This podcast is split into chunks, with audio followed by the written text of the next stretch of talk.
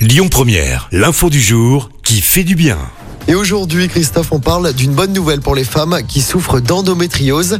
Il faut savoir que ça touche une personne sur dix et que la pathologie provoque des inflammations chroniques qui rendent les règles très douloureuses.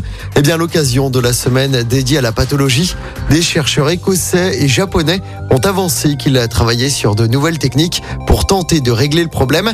Si des traitements hormonaux existent pour l'instant avec de nombreux effets secondaires, ces nouveaux traitements pourraient soulager les malades.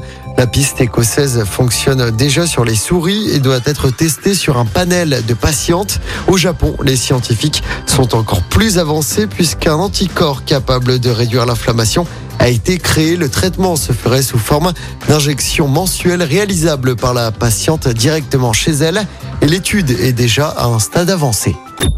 Écoutez votre radio Lyon Première en direct sur l'application Lyon Première, lyonpremière.fr et bien sûr à Lyon sur 90.2 FM et en DAB+.